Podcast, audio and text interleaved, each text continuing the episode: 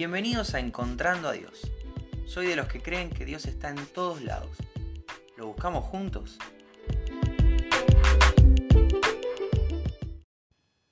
Hola, ¿cómo estás? Bienvenido, bienvenida al episodio de hoy de Encontrando a Dios.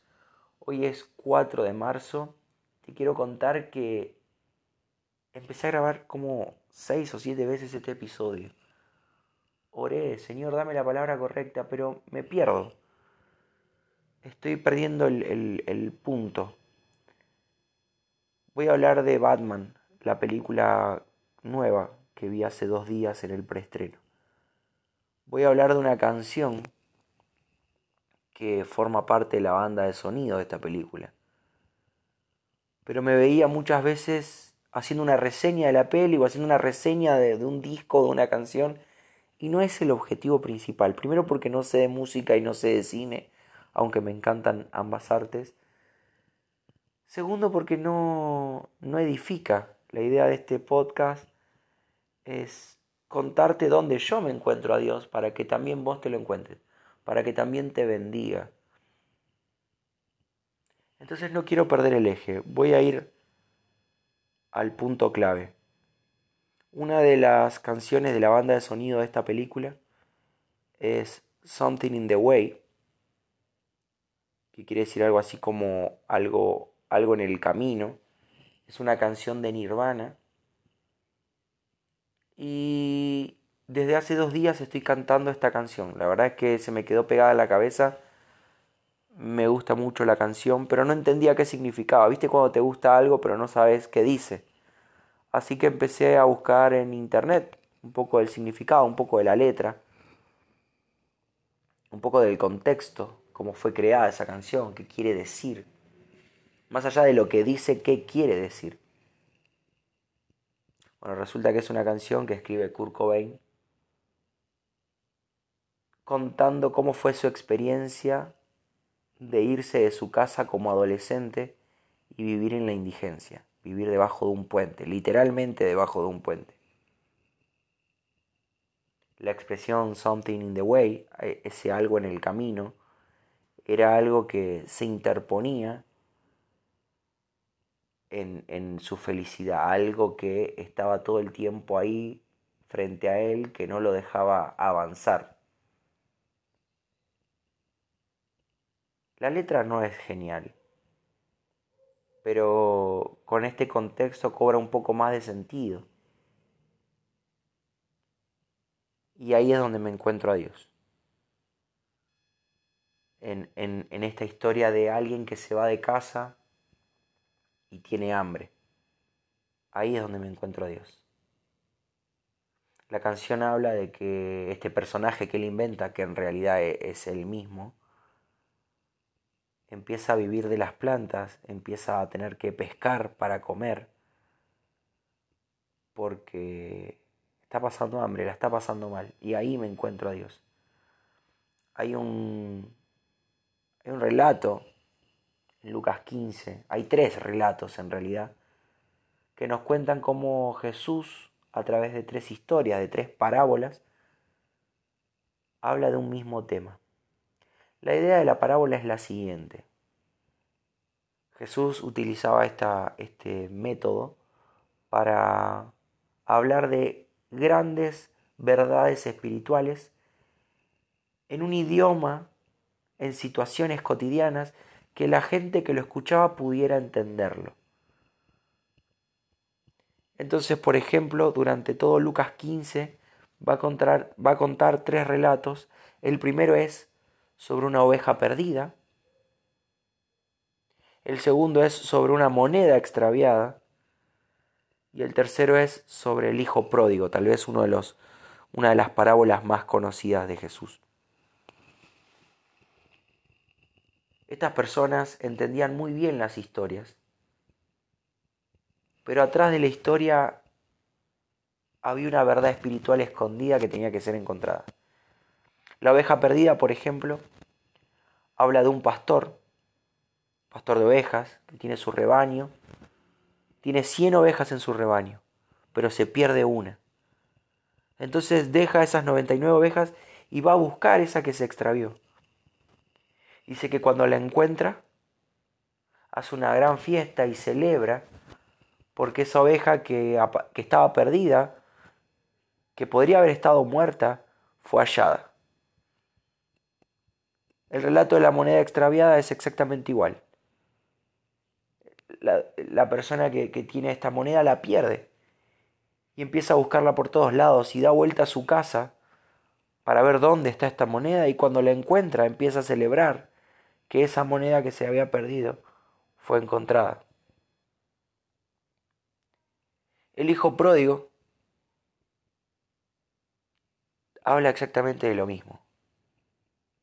Es un hijo, el hijo menor de dos hermanos, que le pide a su padre su parte de la herencia. Entonces su padre se la da y esta persona, este, este hijo pródigo, este, este niño, este joven rebelde, se va a una tierra lejana a gastar este dinero, a disfrutarlo. No se nos dice en qué, pero aparentemente lo, lo malgasta, probablemente en excesos, en fiestas, en mujeres, aparentemente, no se sabe. Pero la idea es que en un momento se queda sin dinero. Simultáneamente a que se queda sin dinero, la zona en donde está empieza a padecer mucha hambre. O sea, hay una gran hambruna en esa zona. Entonces, los amigos que estaban con él, amigos entre comillas, lo abandonan porque él ya no tenía dinero. Y él tiene que empezar a trabajar para, para ganarse el sustento. Y termina alimentando cerdos. Pero dice que estaba pasando tanta hambre, él. Había llegado a un punto tan bajo de su propia vida, de tener todo a no tener nada, que empieza que empieza a desear comer lo que los chanchos comían. Imagínate qué bajo había llegado. Imagínate que que ya había tocado el, el fondo del pozo. Entonces en ese momento, cuando se da cuenta de que está deseando la comida de los chanchos, empieza a reflexionar y se da cuenta de que los empleados de su padre ganan bien, que su padre es generoso para pagar. Entonces dice, bueno, aunque mi padre no me perdone, aunque me gasté todo lo que él ganó con esfuerzo, aunque sea puede contratarme y, y de pronto no voy a morir de hambre. Entonces vuelve a su tierra y de lejos dice que su padre lo ve y corre a abrazarlo. Y en Lucas 15 te quiero leer el, el, versículo del 21 al 24 y dice, y el hijo le dijo, Padre, he pecado contra el cielo y contra ti, y ya no soy digno de ser llamado tu hijo. Abro un paréntesis acá. Esto era algo que él había eh, preparado, un discurso que él había preparado para decirle al Padre. El discurso completo era, he pecado contra el cielo y contra ti, no soy digno de ser llamado como hijo tuyo, haceme como a uno de tus empleados, como a uno de tus jornaleros. Pero no llega a decirle esta última parte, no soy digno de ser llamado tu hijo, y fíjate cómo sigue. Pero el padre dijo a sus siervos, saquen el mejor vestido y vístanlo, y pongan un anillo en su mano y calzado en sus pies, y traigan al becerro gordo y mátenlo, y comamos y hagamos fiesta, porque este, mi hijo, muerto era y ha revivido, se había perdido y es hallado, y comenzaron a regocijarse. Te das cuenta que aunque la primera historia habla de una oveja, la segunda de una moneda y la tercera de un hijo, la idea es la misma. El pastor de ovejas el dueño de la moneda y el padre representan a Dios. Esa oveja que se extravía, esa moneda perdida y este hijo que, que se va a una tierra lejana, nos representan a nosotros, a nuestra rebeldía. Y la idea de la fiesta se ve en las, en las tres historias. Cuando eso que se había perdido es hallado, cuando eso que se pensaba muerto se encuentra vivo, está Se hace una gran fiesta. El padre por su hijo. El dueño de la moneda cuando la encuentra celebra y festeja. Y el pastor de ovejas celebra con esa ovejita que encontró.